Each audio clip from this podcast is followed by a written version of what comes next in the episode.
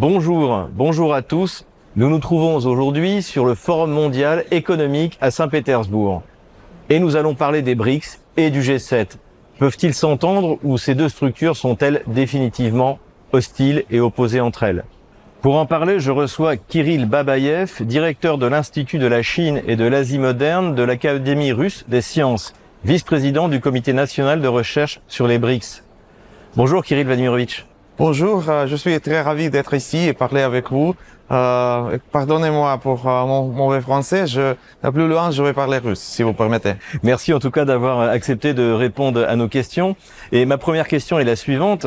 Euh, Plusieurs pays ont exprimé le souhait de rejoindre les BRICS. Quelles sont en réalité les perspectives de ces pays Aujourd'hui, ce sont déjà près de 15 pays qui ont exprimé leur souhait de rejoindre les BRICS. Aujourd'hui, une tâche très importante incombe aux cinq pays, celle de déterminer leur attitude envers l'élargissement de ce format. Aujourd'hui, au fond, les BRICS ont deux défis principaux.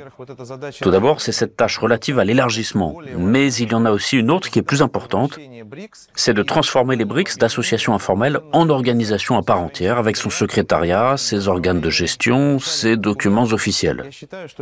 J'estime que ces deux tâches ne peuvent être résolues l'une sans l'autre. Sans doute, les membres actuels des BRICS examineront très attentivement chaque demande, en partant en même temps du principe que le format est en train de se transformer en véritable organisation, en plateforme, en plateforme de dialogue tant économique que sécuritaire. Vous voulez dire que le format des BRICS n'est pas encore prêt à les accueillir à cause de certaines formalités Mais bien sûr. Aujourd'hui, les BRICS ne sont qu'une association informelle qui ne dispose d'aucun trait propre à une organisation internationale à part entière, contrairement à l'Organisation de coopération de Shanghai ou bien des Nations Unies par exemple. Les BRICS devront donc impérativement répondre à la question du mode de structuration de cette intégration pour que ce format devienne une organisation à part entière, agissant dans un cadre légal. Je pense que cette tâche incombera largement à la Russie en sa qualité de pays président des BRICS l'année prochaine. La Russie a dit qu'elle n'accepterait pas de nouveaux membres appliquant les sanctions occidentales. Quels commentaires pourriez-vous faire à ce sujet? Effectivement, aujourd'hui on entend souvent dire que le monde se divise de facto en deux camps. Le camp occidental et ce qu'on appelle la majorité mondiale, qui n'acceptera ni les mécanismes de sanctions ni la pression illégitime. Je crois que les BRICS représentent en fait justement les intérêts de cette majorité mondiale qui prône l'égalité en droit, la justice économique, un monde libre de restrictions de différentes sortes. Il serait donc logique que cette association se compose de tels pays.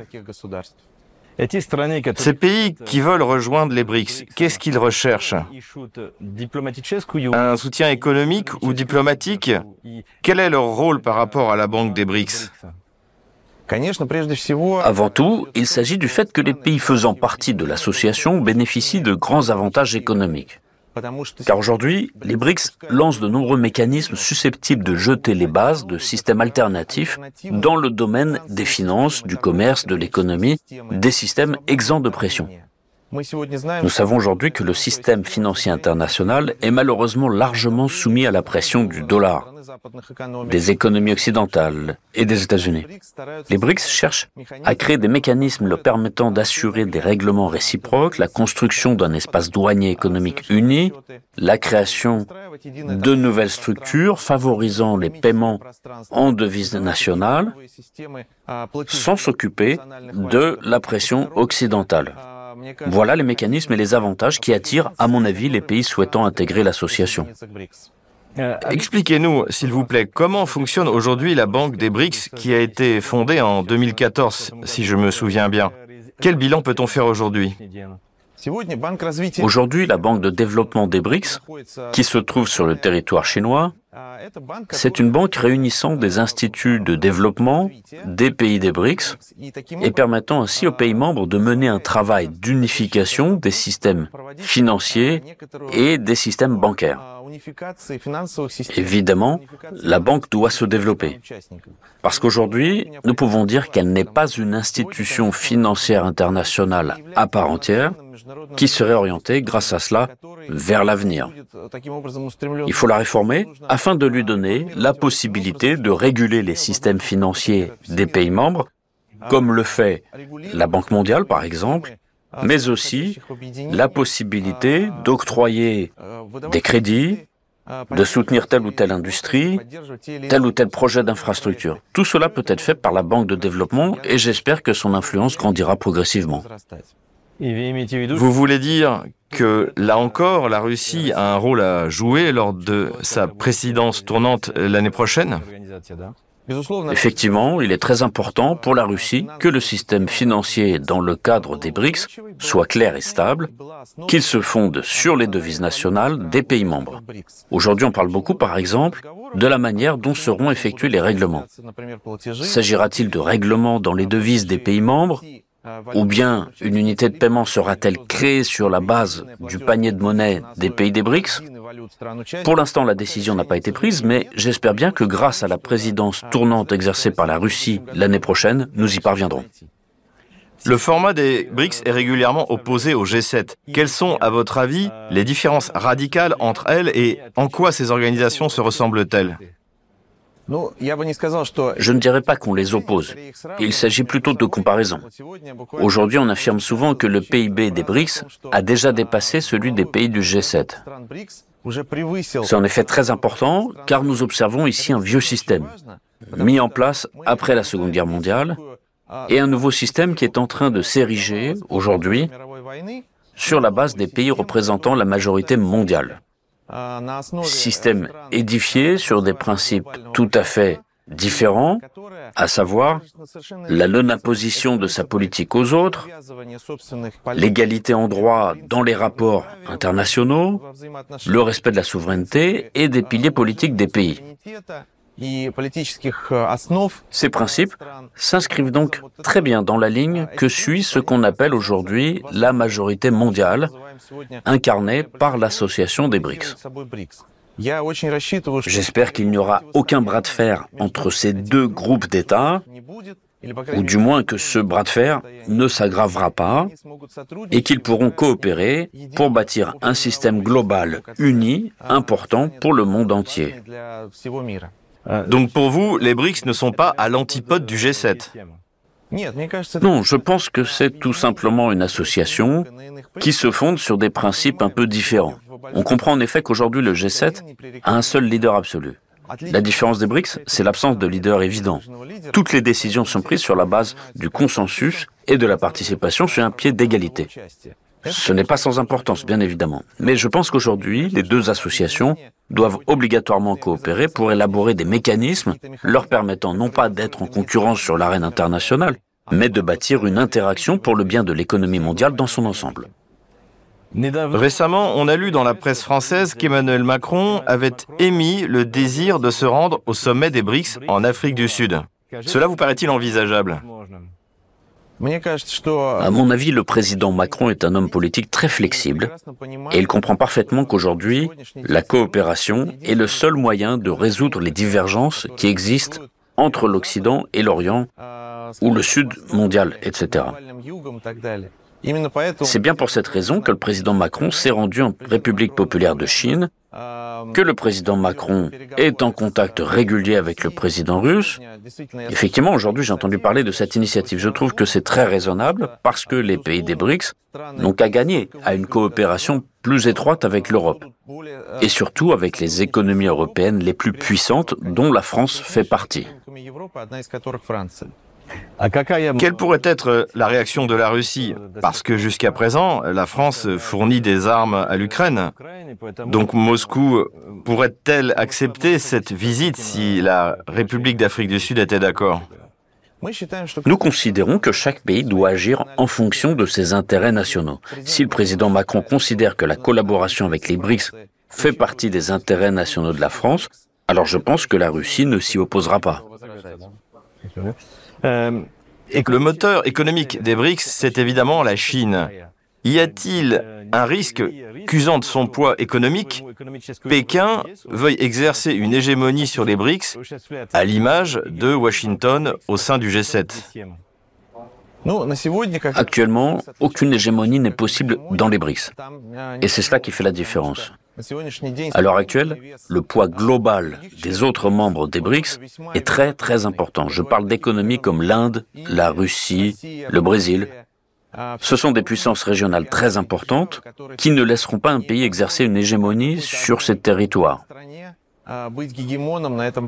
Je pense que l'avantage des BRICS, c'est que la coopération s'y exerce en partant du principe d'égalité des droits.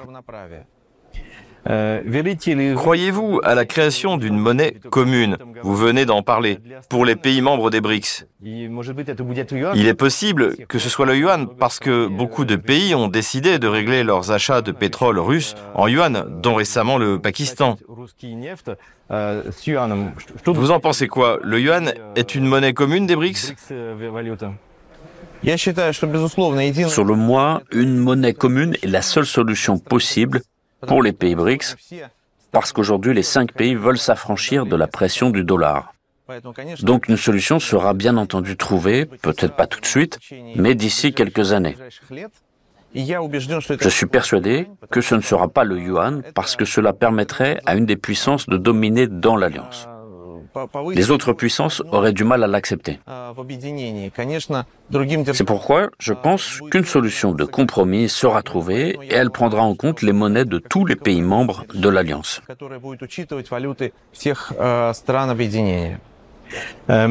Les BRICS sont avant tout une alliance économique. Peut-elle se transformer en alliance politique comme l'Union européenne par exemple? Vous savez, ce n'est certainement pas uniquement une alliance économique. À ce jour, les BRICS ont beaucoup de projets dans le secteur de la sécurité, beaucoup de projets dans le domaine de la collaboration humanitaire. C'est en réalité un mécanisme de coopération globale entre les pays de l'association. Je suppose donc qu'à l'avenir, les BRICS pourraient devenir une alliance internationale qui unirait un nombre important de pays d'Eurasie, d'Afrique ou d'Amérique latine désireux de bâtir une sécurité inclusive pour tous, une économie inclusive pour tous et au service de toutes les puissances. C'est pourquoi je dirais que les BRICS ressemblent à l'ONU. Il vaut mieux comparer cette alliance à l'Organisation des Nations Unies parce qu'elle se base sur les mêmes principes et tient compte de tous les aspects de la collaboration. J'ai encore une question. Le général Miley, chef d'état-major du Pentagone, a récemment dit qu'il existait trois puissances mondiales. Les États-Unis, la Chine et la Russie. De quoi parle-t-il exactement? De puissance militaire ou économique? Qu'en pensez-vous? Je suis plutôt d'accord. À présent, la politique mondiale est dans l'ensemble déterminée par les rapports de ce triangle stratégique, comme nous l'appelons la Russie, la Chine, les États-Unis. Ce sont les plus grandes puissances nucléaires, ce sont les puissances qui ont le plus grand potentiel dans le domaine militaire, et certainement ce sont les puissances les plus influentes dans le monde. Je crois que le dialogue entre ces trois puissances sera déterminant pour l'avenir du monde et nous devrions faire notre possible pour que ce dialogue perdure et ne s'interrompe jamais. Je voudrais également parler de deux pays dont les relations ne sont en principe pas très amicales, la Chine et l'Inde. Comment pourrait-il trouver un compromis, par exemple, sur la monnaie commune, la collaboration? Comment la rendre possible? Je pense que vous avez raison, effectivement. Aujourd'hui, les problèmes entre la Chine et l'Inde, leurs divergences, sont un des principaux freins au développement des BRICS. En fait, la base de ces divergences repose sur des questions territoriales, géographiques. Les pays n'arrivent pas à trouver un accord sur l'appartenance de certains territoires dans l'Himalaya. Tant que cette question ne sera pas résolue, la collaboration dans les autres domaines sera ralentie. Mais je suis persuadé qu'une solution sera trouvée, une solution de compromis. Vous savez que la Russie a très longtemps été en pourparlers avec la Chine sur la démarcation et la définition de leurs frontières.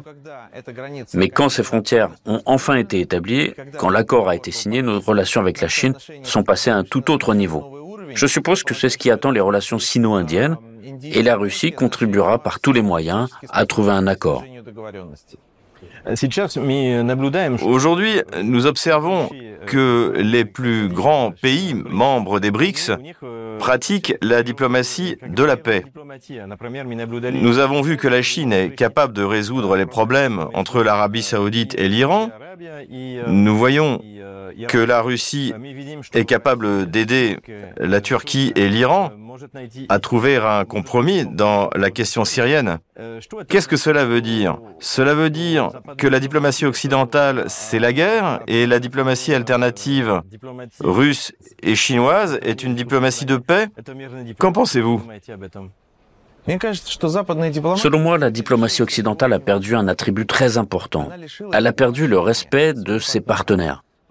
Elle a perdu l'envie d'écouter et de prendre en considération la position de celui avec qui on n'est pas d'accord. C'est une caractéristique très importante de toute diplomatie. Si les diplomates ne savent pas écouter et respecter la position de l'opposant, cela mène à un point mort. Malheureusement, aujourd'hui, sous nos yeux, la diplomatie des États-Unis et de nombreux pays européens est arrivée à ce point mort où la force représente la seule solution à beaucoup de problèmes. Mais la force ne permet jamais de résoudre les problèmes mondiaux. Il faut tout de même se mettre d'accord. Et quand les hommes politiques occidentaux le comprendront, je suppose que tous les conflits dont on parle aujourd'hui relèveront du passé. Alors, à votre avis, ce que fait la Chine avec l'Iran et avec l'Arabie saoudite, et ce que fait la Russie avec la Turquie en Syrie, est un exemple pour toutes les diplomaties dans le monde oui, bien sûr, c'est un exemple qui montre comment on peut prendre en considération les positions des différentes parties et de cette façon les rapprocher sans s'inspirer de principes idéologiques ni favoriser les intérêts nationaux d'une puissance. Je pense que la diplomatie doit être flexible et reposer sur le respect de tous les points de vue. À mon avis, c'est la meilleure recette. Eh bien, c'est sur ces mots positifs que nous nous quittons. Merci Kirill Vladimirovitch. Merci à vous.